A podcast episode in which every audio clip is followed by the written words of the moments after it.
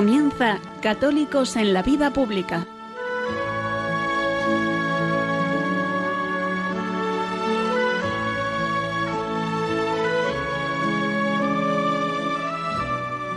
Un espacio dirigido en Radio María por Luis Zayas.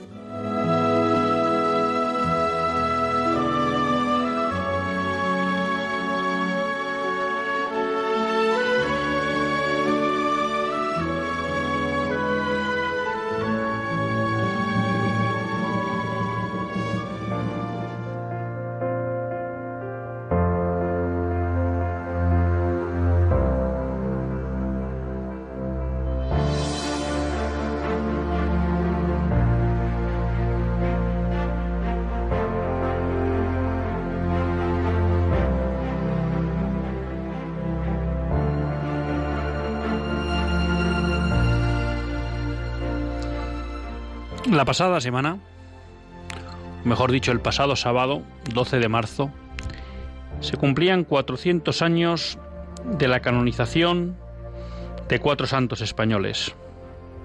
Santa Teresa de Jesús, San Isidro Labrador, San Ignacio de Loyola y San Francisco Javier. Junto a ellos también fue canonizado San Felipe Neri. El Papa Francisco presidió una misa con motivo de esta celebración, de este cuarto centenario. Cuando escuché esta noticia, me venía a la cabeza pues muchas ideas que hemos comentado muchas veces en el programa. La historia de España, el papel de la fe en la historia de España, el papel de España en la evangelización del mundo. Y claro, cuando uno oía, si se puede hablar así, la categoría de estos santos, porque bueno, pues no sé si cabe hacer categorías o no entre los santos, ¿no? Pero no cabe duda que los cuatro santos que citamos, San Isidro Labrador, Santa Teresa de Jesús, San Ignacio de Loyola y San Francisco Javier de alguna manera recogen en gran medida los caracteres de esa España que se hizo grande, que fue grande. Y que fue grande no solo porque hizo grandes gestas, porque tuvo grandes territorios, sino sobre todo porque fue capaz de defender la fe en Europa y de llevar la fe católica a medio mundo. Y ese ser que de alguna manera configura a España, creo que está bien reflejado en estos santos.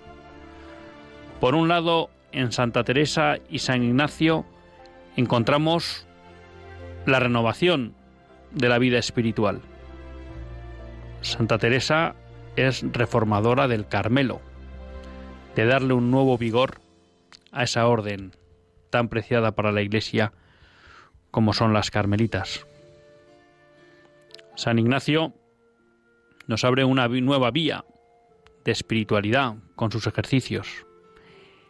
Renueva también la concepción de lo que eran las órdenes y realmente crea una orden nueva con unas características nuevas, muy volcada en la acción, una acción que debe venir precedida o unida a la contemplación, pero son claramente ya una orden de vida activa, una orden que se dedicará a la educación, que se dedicará al estudio, que se dedicará a la apologética, que se dedicará a la misión, que se dedicará a la evangelización.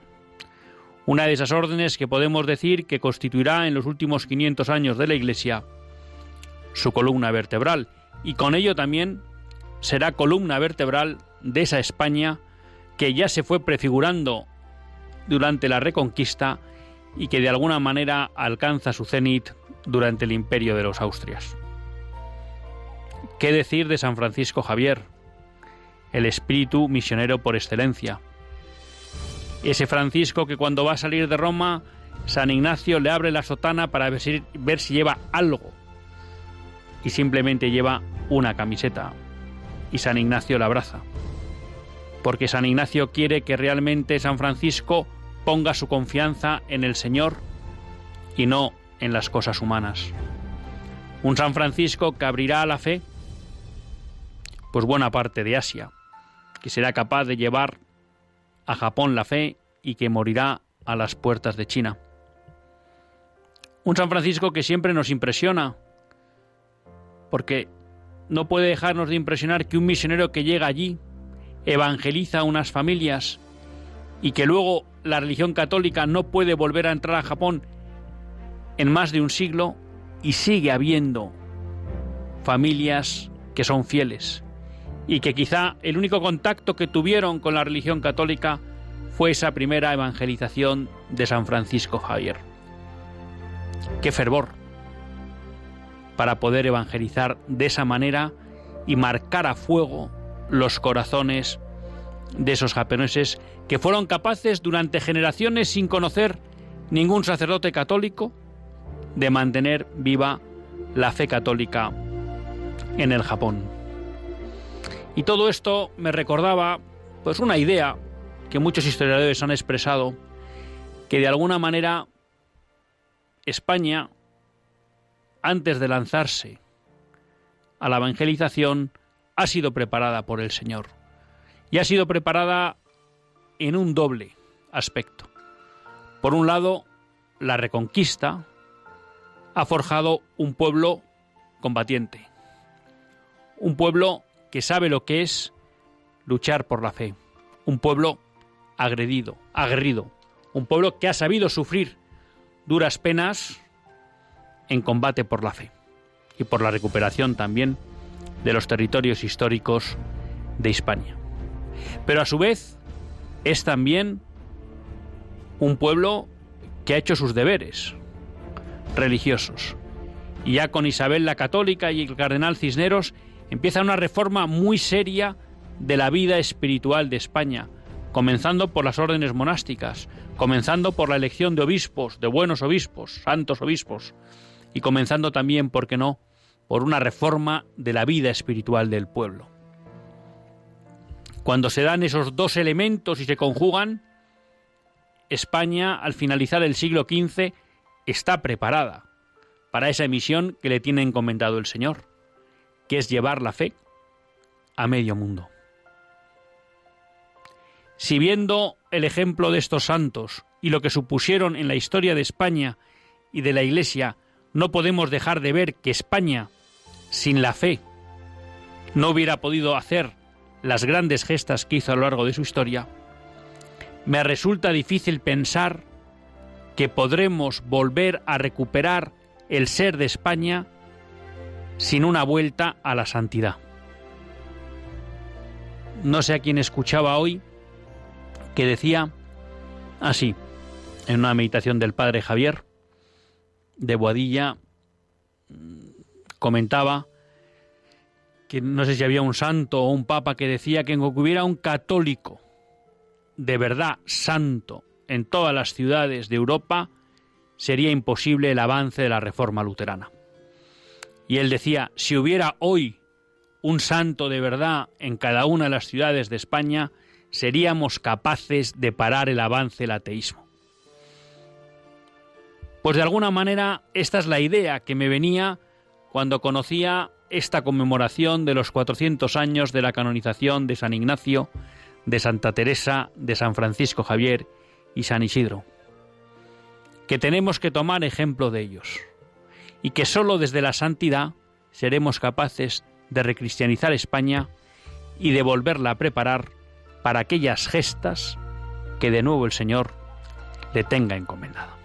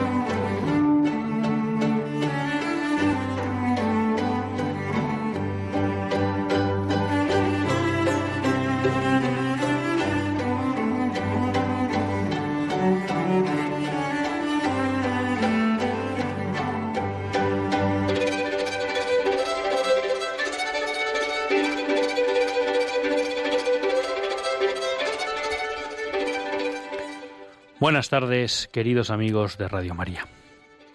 Un lunes más volvemos fieles a la cita con todos ustedes en los estudios centrales de Radio María. Un lunes más para hacer este programa, Católicos en la Vida Pública. Un programa que, como todos ustedes saben, quiere ser una reflexión pausada sobre la actualidad nacional e internacional una actualidad que tratamos de analizar siempre desde la óptica del magisterio de la Iglesia y su doctrina social. Una Iglesia que no nos cansaremos de repetir, que es madre y maestra. Un lunes más tiene la suerte de compartir esta hora de radio Luis Zayas, que es quien les habla.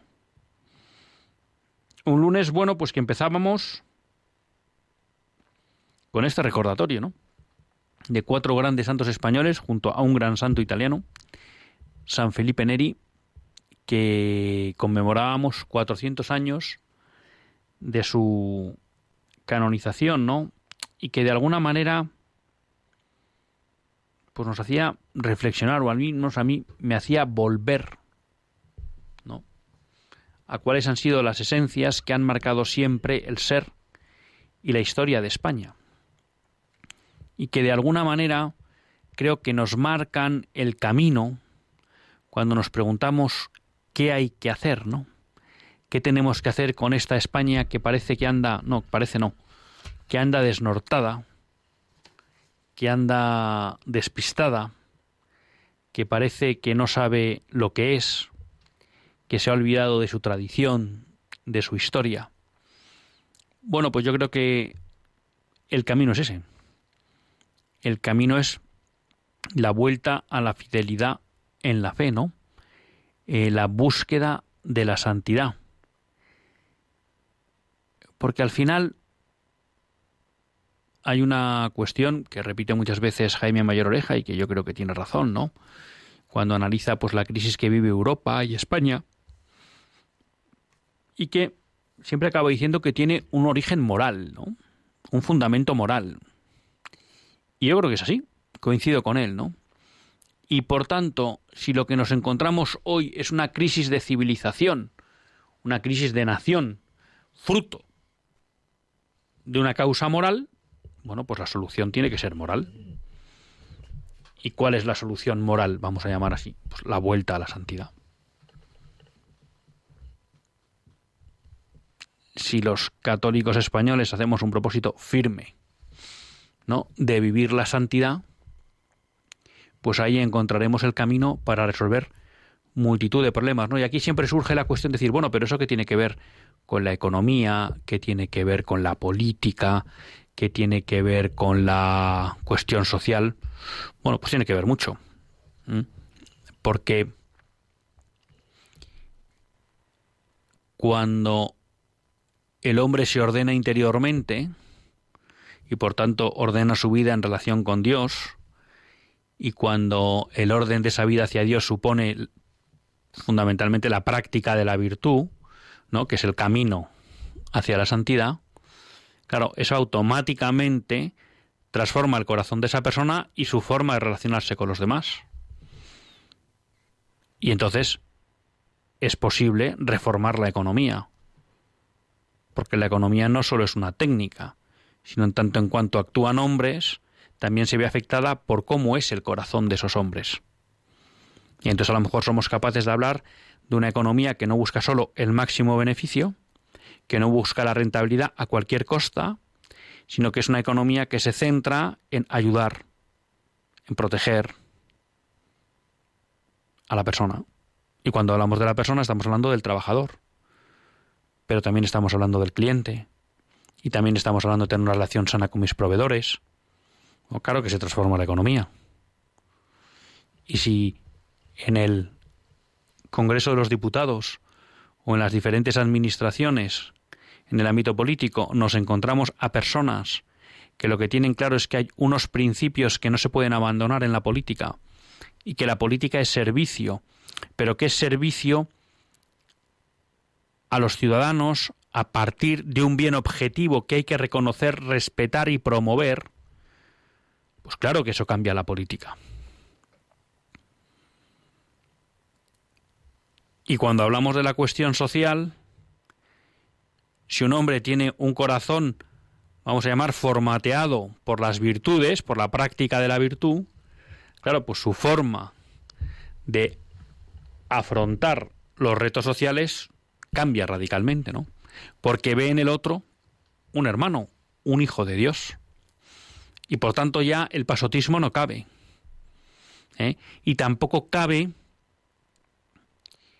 la, vamos a llamar así, la protesta que solo busca generar enfrentamiento, ¿no? sino que lo que se busca es de verdad resolver problemas concretos y reales con realismo, ¿no? Y sin demagogia. Claro que cambia todo. Todo se configura, ¿no? Estoy leyendo ahora un libro, bueno, lo he leído ya, lo que pasa que ahora estoy intentando hacer unas notas porque me gustaría compartir con todos ustedes el contenido de ese libro. Es un libro escrito por Scott Hahn y otro autor que se llama Es justo y necesario, ¿no? Y es un libro que, que me ha gustado mucho, eh, simplemente ya por su planteamiento. El planteamiento del libro, y ahora no voy a hacer spoiler primero para que se lo lean y segundo porque lo quiero comentar con calma con ustedes en un programa futuro, al final lo que viene a decir es, lo que viene a tratar de contestar es, ¿es necesaria la verdadera religión para la vida social? Y ya solo que ese libro trate de esa cuestión me ha parecido de un valor tremendo. Porque el secularismo en el que vivimos del mundo moderno, que se ha infiltrado en gran medida en el ámbito católico, nos ha llevado a olvidarnos y a despreciar esta pregunta. Y es más, en muchos casos a contestar equivocadamente que no, que no es necesaria la verdadera religión para una vida social plena. Bueno, pues Scott Hahn, primero, se ha atrevido a poner este debate encima de la mesa. Y además, bueno, pues creo que lo que es el desarrollo del libro, pues está bien planteado, responde a muchas preguntas de una manera lógica y estructurada y además creo que derriba muchas objeciones que plantea la mentalidad moderna. Con lo cual, bueno, pues creo que eso también engarza, ¿no? con quizá lo que es el meollo de hoy del mundo moderno, que hemos hablado muchas veces. El mundo moderno hoy expulsa a Dios de la vida pública y relega la fe al ámbito privado. Bueno, pues estos santos que hemos, que hemos conmemorado sus 400 años de la canonización nos enseñan exactamente lo contrario, ¿no? Que es que Dios tiene que ser el centro de la vida de la persona y de la sociedad. Uno, y dos, que la fe, y en eso los jesuitas fueron maestros, debe impregnar toda la cultura y toda la vida social.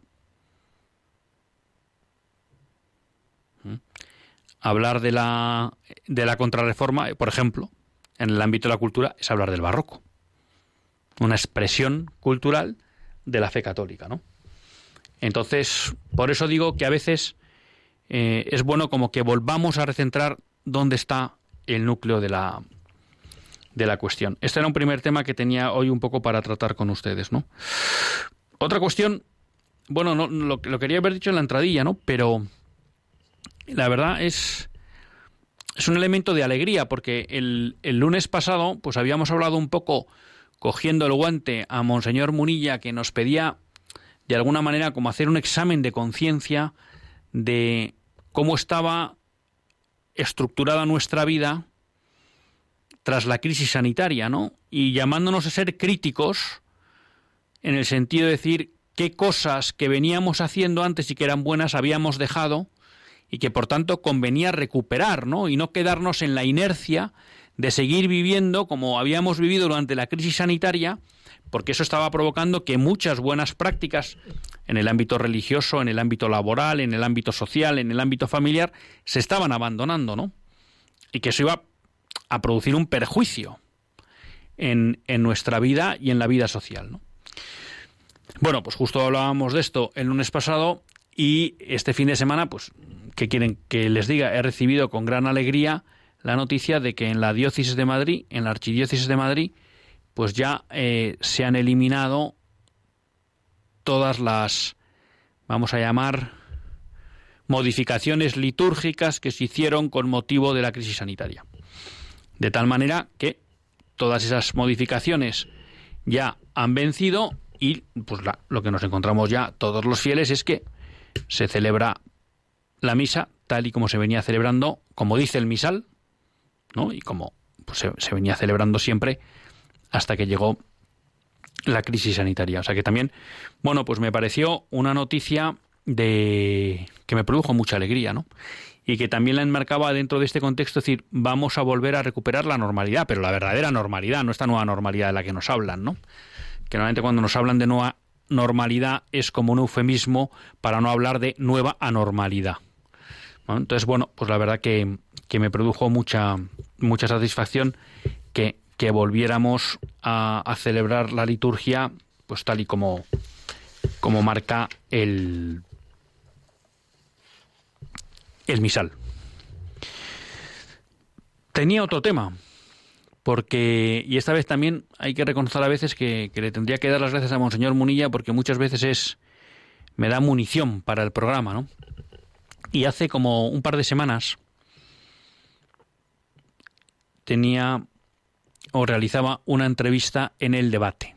El Debate es un periódico exclusivamente en Internet, creo que es el debate.es, que ha lanzado la, Asociación Católica de Propagandistas. ¿no? Y con motivo de su entrada en toma de posesión en la diócesis de Orihuela Alicante, le hacían una entrevista a Monseñor Murilla. Eldebate.com, me apunta aquí Javier siempre al quite, eldebate.com. Bueno, y una de las preguntas que, le hacían versaba sobre la batalla cultural. Y Monseñor Munilla explicaba una cosa que yo creo que, o sea, me pareció muy interesante y me pareció muy importante, ¿no? Y que de alguna manera enganchaba con una cosa que nos enseñaba José Luis Gutiérrez en su magnífico manual de doctrina social de la Iglesia y que si no me equivoco, aquí sí habló de memoria recogía de algunos textos de San Juan Pablo II. ¿no? Cuando José Luis Gutiérrez nos explicaba que la doctrina social de la Iglesia tiene una doble vertiente. Tiene por un lado una vertiente de anuncio, porque supone, bueno, pues transmitir la buena nueva del Evangelio aplicada a la vida en sociedad, ¿no? pero también tiene una segunda una segunda vertiente que es la de denuncia. ¿No? Es de denunciar aquellas injusticias o aquellas prácticas, leyes, instituciones, movimientos que se configuran como contrarios al orden social cristiano. Yo creo que esto pues a muchos de ustedes no les, no les resulta extraño y lo conocen, ¿no? Claro, los últimos años, los últimos años, pues han exigido mucha denuncia, porque no cabe duda que cuando vivimos la secularización del mundo, la transformación del mundo en un mundo secularizado que expulsa a Dios, eso quiere decir que se están realizando muchas acciones, muchos procesos que lo que van es encaminados a descristianizar la sociedad. Y por tanto es necesario que desde la doctrina social de la Iglesia se levante la mano para denunciar e identificar todos esos procesos descristianizadores. Claro, esa denuncia supone mucho desgaste. En primer lugar, porque exige levantar la mano muchas veces contra fuerzas, vamos a llamar, hegemónicas.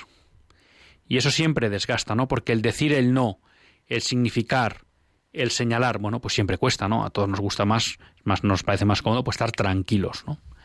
Dos, porque el denunciar implica que los que promueven ese orden anticristiano te señalan, y conocemos muchas personas que han sufrido campañas en su contra por denunciar. Y esto va desde obispos, sacerdotes a seglares e incluso a no cristianos que han denunciado determinadas cuestiones contrarias a la razón natural, a la ley natural, a la antropología de la persona. Con lo cual, es costoso. ¿Qué pasa? Eso lleva muchas veces a un planteamiento que de fondo no es incorrecto, pero que muchas veces nos hace caer en una trampa, ¿no? Y es el, típico mensaje de decir, bueno, es que hay que ser positivos, ¿no? Hay que ser positivos. Tenemos que hablar siempre en positivo. Tenemos que proponer. ¿eh? Y, y, dices, bueno, está, está, está claro, está muy bien, porque efectivamente en la doctrina social de la Iglesia hay un aspecto que es el anuncio. El anuncio de una verdad que afecta a la vida social y a partir de ahí también propuestas basadas en esa verdad. Pero claro, de lo que nos alerta en esa entrevista Monseñor Muñilla es que no podemos caer en la tentación de quedarnos, vamos a llamar solo, con el aspecto bueno de la doctrina social de la Iglesia, que es la del anuncio. Porque claro, anunciar está muy bien y hay que hacerlo. Y de hecho, José Luis Gutiérrez nos enseñaba que la mera denuncia, si no va acompañada de un anuncio, sirve de poco solo sirve para generar desesperanza, porque decimos que las cosas son malas o están mal, pero si no ofrezco una alternativa, lo único que hago es hundir más a la gente, porque no les doy salida, o porque no les doy alternativa para entender por qué eso que denunciamos es malo. Entonces, efectivamente, la denuncia tiene que ir siempre acompañada del anuncio, como nos enseñaba José Gutiérrez, pero como explica Monseñor Munilla, no cabe un anuncio que se olvida de la denuncia. Porque olvidarse de la denuncia es olvidarse de muchas injusticias concretas que suceden ahora. Y la misión de la doctrina social de la Iglesia es doble.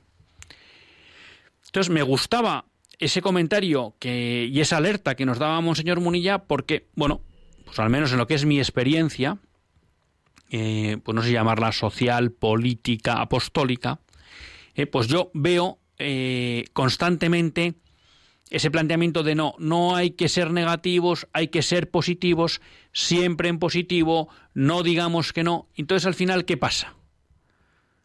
Pues que si nadie denuncia, al final esos procesos de secularidad se van consolidando. Si nadie denuncia y explica por qué son y no explica por qué son malos, mucha gente con menos formación no es capaz de identificar que eso es malo y los asume y poco a poco se va colonizando la mentalidad del pueblo en general y también de muchos católicos en particular. Entonces, creo que hay que asumir, que tenemos que asumir todos, junto al anuncio hay que también hacer la denuncia. Y que no podemos caer en la comodidad de decir que lo hagan otros. Primero, porque cuantos más denunciemos, más difícil será ir solo contra el que denuncia cuando es uno, porque a ese es fácil atacarle y derribarle. Cuando son muchos los que denuncian, ya no es tan fácil acallar la denuncia. En segundo lugar, porque cuando somos muchos los que denuncian, en el fondo eso anima a todos y ve que otros comparten con él esa tarea que muchas veces pues se nos hace dura o se les hace dura. Y tercero, porque no todos los que denuncian llegan a todos los sitios lo mismo que los que anuncian. Hay muchos que anuncian, pero llegan a un ámbito concreto. Por eso es esa labor que tenemos todos de evangelizar y de anunciar el Evangelio, porque nosotros posiblemente tenemos la responsabilidad de la gente que está en nuestro entorno, que a lo mejor otros que anuncian y que son muy buenos anunciando, no van a llegar nunca a ellos. Del mismo modo, habrá gente que denuncie, pero si nosotros no denunciamos las injusticias, las leyes injustas, eh, las políticas injustas, las situaciones sociales injustas que existen en nuestro ámbito, pues a lo mejor esa denuncia nunca llega.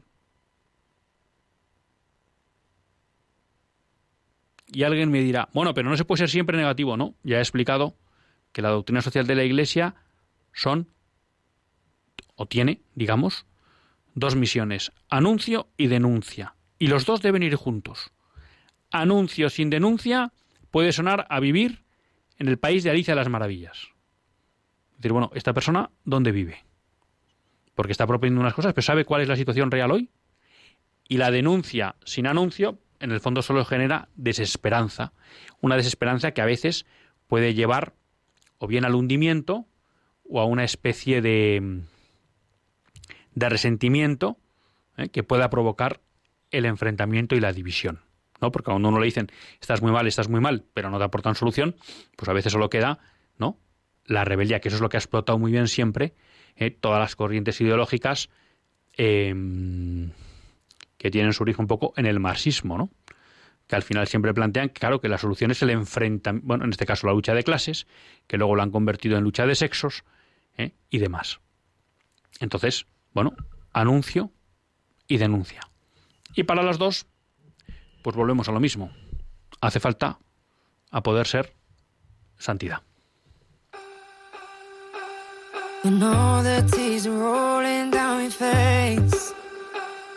And it feels like yours was the only heart to break.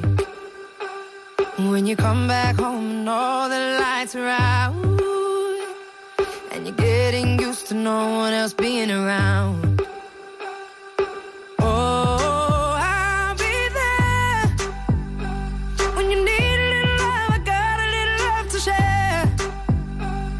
Yeah, I'm gonna, I'm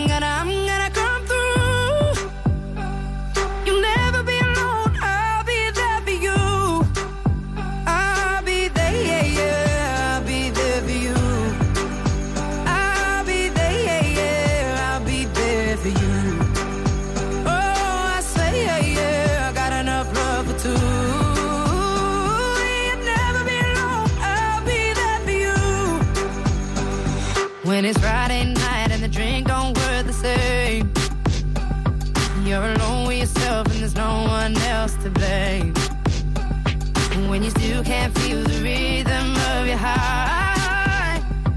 And you see your spirit fading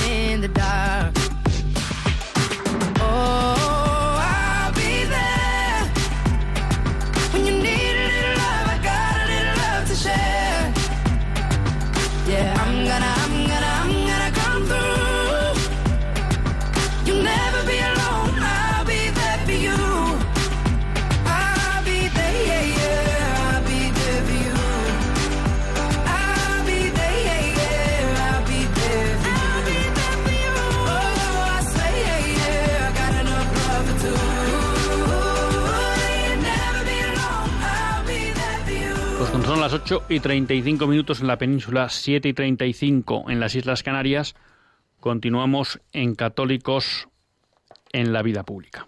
Y lo hacen en compañía de Luis Zayas, a quien la Virgen pues, le ha concedido la gracia de poder dirigir este programa. Y pues muchas veces se nos olvida, ¿no? Pero ya lo hemos dicho antes, tenemos a Javier en el control. Bueno, pues hemos repasado un poco pues esa conmemoración ¿no? de los 400 años de la canonización de San Ignacio, San Francisco Javier, Santa Teresa de Jesús y San Isidro Lavador junto a San Felipe Neri, que nos hacían recordar pues dónde está la solución a buena parte de los males que sufre el mundo hoy, ¿no? Que es, bueno, la la santidad. Sería la sanación. Segundo lugar, bueno, pues nos alegrábamos, les decía a todos ustedes, pues que en Madrid ya mm, se han eliminado todo lo que eran eh, limitaciones fruto de la crisis sanitaria en lo que era la celebración de acuerdo con el con el misal de la Eucaristía, ¿no? Y que ya estamos, bueno, pues vamos a llamarlo así, en situación precrisis sanitaria, lo cual pues me ha producido una gran alegría y la compartía con ustedes. Y hablábamos un poco de la necesidad de ser fieles a esa doble vertiente de la doctrina social de la Iglesia, ¿no? Anuncio y denuncia, y no quedarnos siempre a veces en lo cómodo, que es el anuncio. Eh, tenemos hoy tiempo, así que vamos a intentar pues, ser fieles al compromiso con todos ustedes. Si alguien quiere llamar, lo puede hacer al 91 005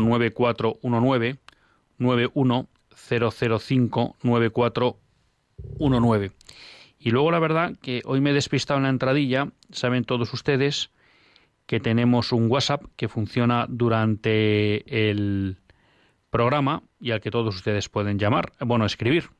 Eh, solo funciona durante el directo, que es 668 594383. 668 594383. Entonces, bueno, pues si ustedes quieren participar en el programa, aquí estamos. Y mientras tanto, pues también eh, bajando a la actualidad, el otro día nos escribía una carta eh, Antonio desde Málaga, bueno, y hablaba un poco de la cuestión de la presencia de la, vamos a llamar, de la fe, de los principios cristianos en la política y demás, y reflexionaba sobre eso, ¿no? Y este, esta semana, final de semana, bueno, pues hemos visto cómo tras las elecciones de Castilla y León, que pasaron rápidamente a un segundo plano, ¿no? Fruto de toda la crisis que ha habido en el liderazgo del Partido Popular, bueno, pues se ha llegado a un acuerdo entre Partido Popular y Vox para formar el gobierno de Castilla y León. Por tanto, aquí tenemos una novedad en el ámbito político y es que es la primera vez que Vox entra en una institución, en un gobierno. Y de hecho, pues va a entrar con un peso importante porque, en principio, por lo que han dicho los medios, va a tener una vicepresidencia y tres consejerías en un gobierno que podría estar formado por 11 consejerías, ¿no? O sea que estamos hablando de que Vox va a tener como un 30% del peso del gobierno. Se ha hablado de algunas de qué de qué consejerías podrían tener. Creo que una va a ser algo de cultura, deportes y social. Parece ser que Vox querría también la de agricultura y no sé cuál era la tercera junto a la vicepresidencia. Pero bueno, eso ya se acabará de, limar, ¿no? Pero bueno, pues ahora vamos a tener una primera piedra de toque. ¿Y por qué? Porque, bueno, eh, en lo que ha sido nuestra historia cercana política, bueno, pues muchos han entendido, yo también alguna vez lo he manifestado así, bueno, que Vox podía ser una bocanada de aire fresco en la política. Y es verdad que en cierta medida lo ha sido porque ha traído debates como la ideología de género.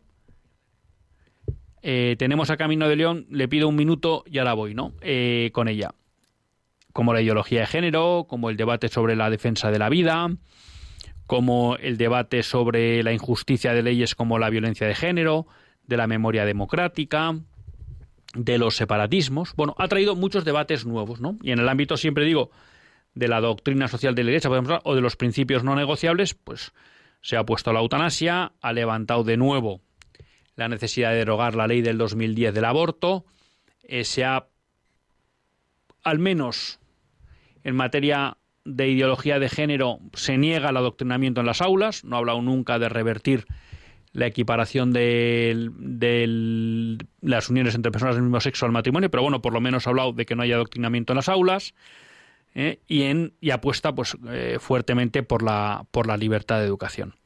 Entonces, bueno, ahora tenemos un primer, un primer momento en que podemos empezar a validar si la llegada de Vox a un gobierno realmente supone un cambio en los principios sobre los que se hace la política. ¿no? Vamos a dar paso a Camino de León y luego seguimos comentando este punto. Camino, buenas tardes. Buenas tardes. Mire, bueno, hoy no es el tema, pero quería hablar sobre el aborto, ¿no? Que, por ejemplo, la Virgen ha dicho que los niños abortados están clamando venganza. Entonces, tantos millones de niños como han sido abortados en el mundo, pues, ¿qué nos puede esperar, no? Además, yo siempre he oído decir que las guerras son castigos por los pecados del mundo. Entonces, pues claro, estamos en como estamos. Y una oración que es muy recomendada, que la, ha pedido la Virgen, y yo creo que viene muy bien esta, pues para estos tiempos, ¿la puedo, ¿la puedo decir? Sí, hombre, adelante. Dice así, oh Padre Eterno, tú que eres creador del mundo y del hombre, por, no permitas que la serpiente maligna se apodere astutamente de las almas que tú has creado por el divino corazón de Jesús y por el inmaculado corazón de María, danos la herencia que nos tienes preparada en las moradas celestiales, así sea. Madre pura y dolorosa, por tu corazón angustiado de madre, manda paz al mundo entero. Y bueno, esto es todo. Pues muchas gracias, Camino. Le agradezco mucho su intervención. Dice usted una cosa y me perdone, pero me perdona, pero le voy a corregir. Incluso me atrevería a decir que le voy a corregir severamente. Dice que como no hemos hablado del aborto que hoy no toca, yo creo que si usted nos sigue un poquito, lo del aborto en este programa toca siempre, porque la defensa de la vida es la primera prioridad de este programa.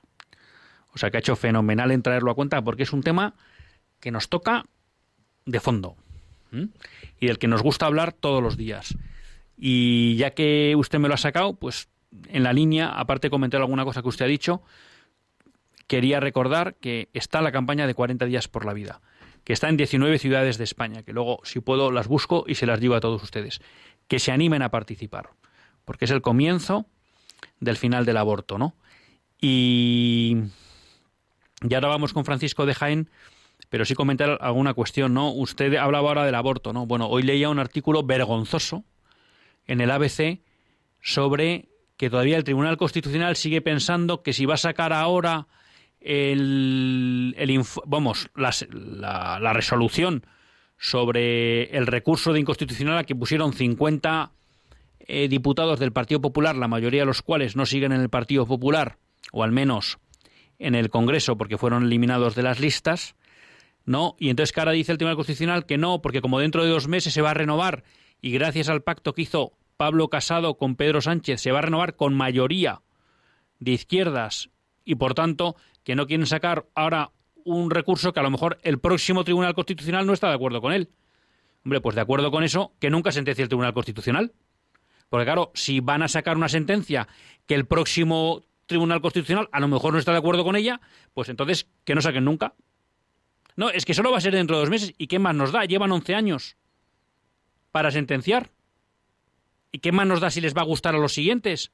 Ustedes tienen una responsabilidad. Y segundo, ¿qué pasa? ¿Que aquí nuestra constitución es tan flexible que cada uno la interpreta como le da la gana? Que, permítanme el exabrupto, es así. Nuestra constitución es una tomadura de pelo porque cada uno la interpreta como le da la gana. Por tanto, es una constitución que no sirve, porque no es útil para fijar la defensa de los principios fundamentales, ¿no? Eh, me quedo con alguna cosa camino, ya le contesto, pero quiero dar paso a Francisco de Jaén. Francisco. Sí, hola, buenas. Sí, buenas tardes.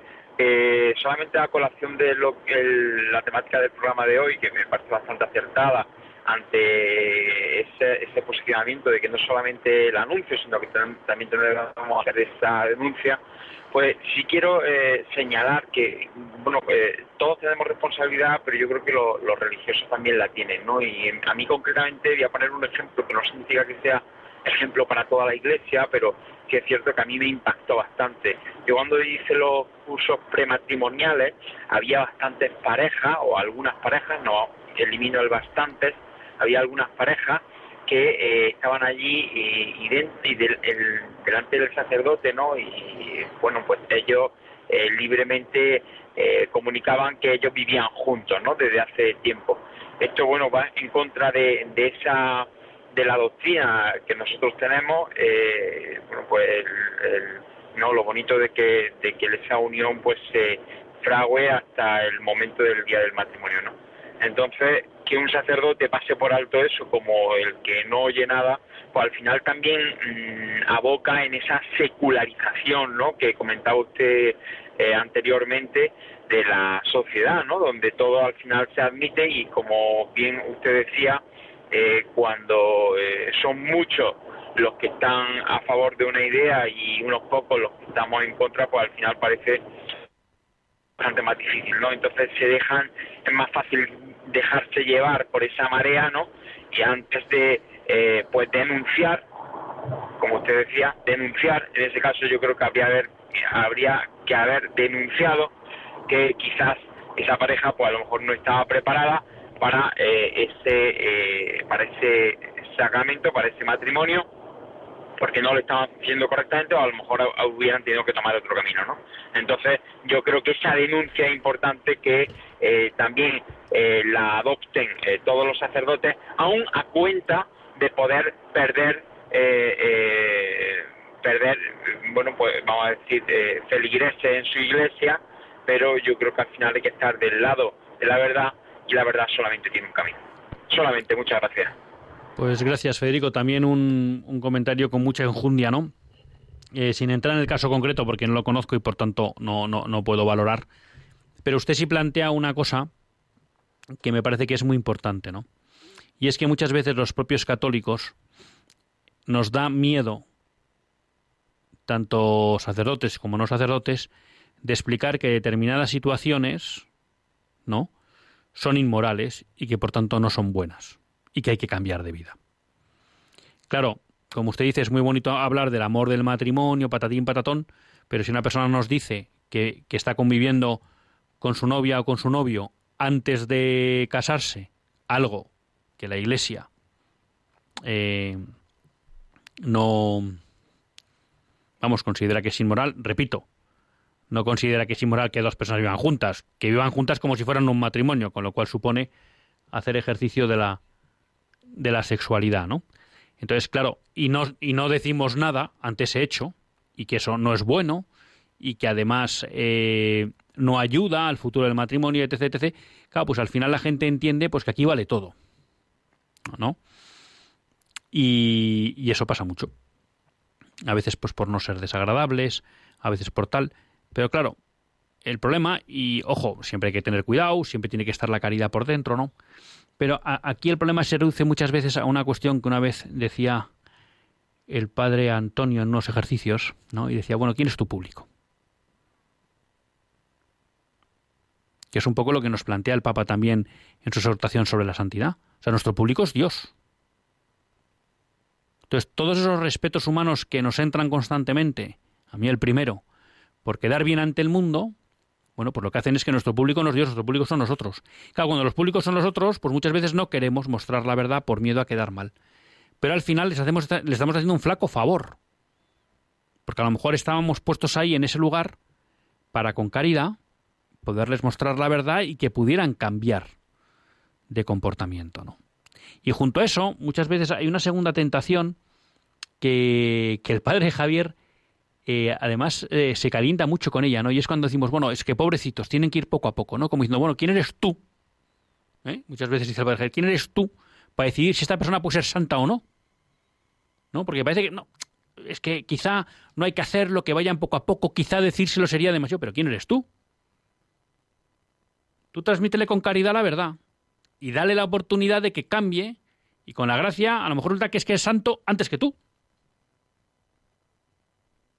porque descubre una verdad, se enamora de ello y se entrega a ella de verdad, y no pues a medias tintas como estamos muchas veces muchos. ¿No? Entonces a veces también caemos como una especie de, de falsa compasión, ¿no? Bueno, no es que hay que ir lento, el pobre, tal. Que esto no quiere decir que no haya que estudiar cada caso y ver, ¿no? Pero que muchas veces lo que se esconde es una comodidad para decir, no, no voy a decir porque, bueno, tal. O sea que, que muy de acuerdo. Y tenemos con nosotros a Antonia de Córdoba. Buenas tardes, Antonia. Hola, buenas tardes. Pues nada, estupendo el programa también. Que sobre la esto de la denuncia y la ¿cómo se dice? Ay, que se me ha ido. El anuncio. El anuncio.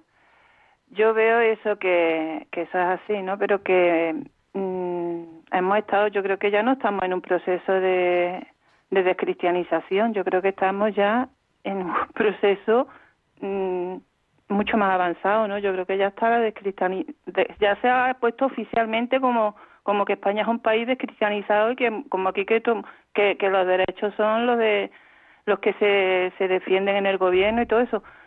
Yo creo que hemos ya empezado esto un poquito un poquito tarde. No sé, nunca es tarde, la verdad. nunca es tarde. efectivamente, yo me quedo con ese último que dice usted, ¿no? O sea, nunca es tarde. Que, que vamos tarde, pues también, ¿no? Porque, bueno, pues todo lo que han podido avanzar la secularidad todos estos años, pues ha supuesto que mucha gente ha perdido la fe, que ha habido muchas ofensas a Dios y demás. Bueno, pues oye, que habrá que tratar de reparar. Pero nunca es tarde. Y además, nunca es tarde porque siempre eso es algo, hoy, hoy la, el, programa de Monseñor Munilla era sobre la confesión, ¿no? Y me venían, cuando él hablaba, me venían a la cabeza esa frase que nos contaba el bueno del padre Sayés, ¿no? Cuando el sacerdote te da la absolución, es que ha perdonado tus pecados, pero no solo ha perdonado tus pecados, ha borrado tus pecados, pero no solo ha borrado tus pecados, te ha recreado, ¿no? Te ha hecho nuevo. O sea, para, para el Señor eres un hombre nuevo. Entonces, nunca es tarde para dar la vuelta a la conversión a nivel personal y tampoco a nivel social, ¿no? O sea que, bueno, pues eh, a lo mejor nos toca, como vamos tarde, pues un camino más duro, pero con el Señor todo se puede, ¿no? O sea que el tema es ponerse en marcha. O sea que, como usted dice, eh, nunca es tarde. Eh, dos cosas, porque se me va comiendo el tiempo. Mm. decía la primera oyente, Camino, que se me acaba de ir el nombre Camino, eh, que los niños abortados claman venganza. Pues qué quiere diga. yo no sé si claman venganza, porque a lo mejor están disfrutando ya del Señor y todo eso se ha pasado, ¿no? Lo que tengo claro es que alguien nos va a pedir responsabilidad por la sangre de esos niños. Eso lo tengo clarísimo. Eso lo tengo clarísimo. ¿Eh? Y nos van a pedir responsabilidad de si estuvimos a la altura para defender la vida de esos niños que no pudieron nacer y de esas mujeres que quedaron destrozadas por el aborto. Hasta ahí seguro. Y usted decía, de alguna manera, ¿no? Bueno, pues claro que muchas veces las guerras o cosas así son fruto del pecado. Bueno, en Fátima la Virgen anunció que si el mundo no se convertía, volvería a haber una gran guerra, ¿no? No cabe duda que el pecado siempre trae sufrimiento, dolor, en forma de guerra, en forma de aborto, en forma de multitud de cosas, ¿no? Y, y yo creo que hay un tema clave que usted decía, ¿no? Eh, claman venganza. No sé si claman venganza, no esperan responsabilidad seguro, pero yo, y esto lo he discutido con muchos amigos que están en partidos políticos y tal, o sea, tengo muy claro que España o cualquier país no se sanará mientras se mate inocentes. O sea que si de verdad quisiéramos la recuperación de España, lo primero y prioritario tendría que ser derogar cualquier ley del aborto. Y lo digo con confianza. Alguien me dirá, bueno, este es un fantasma o este es un ingenuo. No, no, no, no, no, no. Como repite Benedicto XVI en Caritas in Veritate, es imposible hablar de un verdadero desarrollo si la vida no está garantizada. Y en España la vida no vale nada. La vida del no nacido. ¿Mm? Ahora, eh, creo que ha sido Ahora me pillan, ¿no? Creo que ha sido en Maryland, la verdad que me lo había apuntado, pero no me lo he traído, lo comentaré el próximo día. Se está intentando aprobar una ley que va a permitir el infanticidio hasta los 28 días. El infanticidio hasta los 28 días después de haber nacido, señores. Estamos en esto. Este es el mundo que tenemos, ¿no? Me escribía un oyente, bueno, pues Vox que derogue las leyes, ¿no? Mm, se me queda un poco corto para hablar pero me apunto para hablar con todos ustedes el próximo día sobre lo de Vox, porque ahora aparece aquí una primera prueba del 9, de si realmente Vox va a ser útil para empezar a modificar las políticas que el liberalismo y el marxismo cultural han introducido en nuestra nación. Y aunque el, yo, por un lado, les animo a que lean, yo lo he encontrado en el ABC, a que lean el acuerdo de gobierno, que es bastante general. Pero primero que lo lean para poder responder a todos esos que demonizan a Vox como si fuera aquello de un partido que, bueno, no sé, ¿eh? casi como si fuera un estalinista. O otros dicen fascista. Bueno, pues lean el documento porque verán que es bastante de sentido común todo lo que se plantea y que aquí no hay ninguna estridencia. Pero dicho eso, yo echo de menos que dos compromisos que había pedido Vox para entrar en el gobierno, que eran la derogación de la, de la ley de violencia de género de Castilla y León y la derogación de la ley de memoria democrática, no están recogidos en este acuerdo. Está recogido desarrollar una ley de violencia intrafamiliar, que está muy bien. Pero si no derogas la de violencia de género que trata al varón como un presunto culpable en todo momento, pues la injusticia no desaparece. A lo mejor no está firmado y luego Vox lo consigue.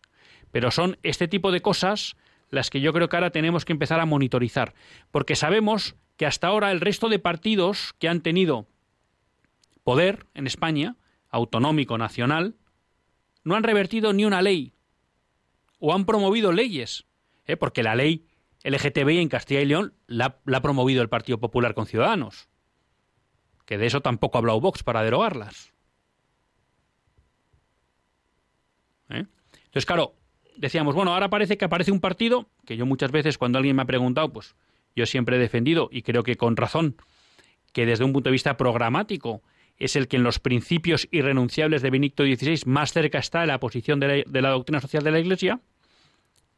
Bueno, pero ahora lo que hay que ver es los hechos. Y tenemos que empezar a ver si en estos cuatro años realmente hay un cambio en los principios que rigen ¿eh?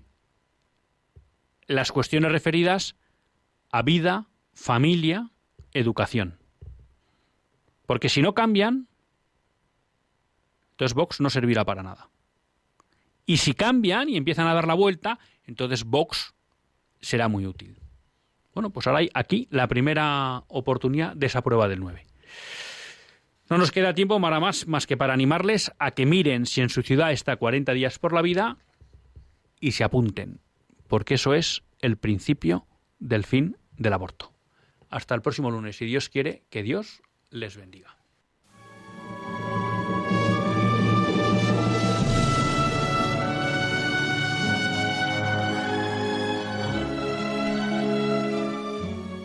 Así concluye Católicos en la Vida Pública, un programa que dirige Luis Zayas.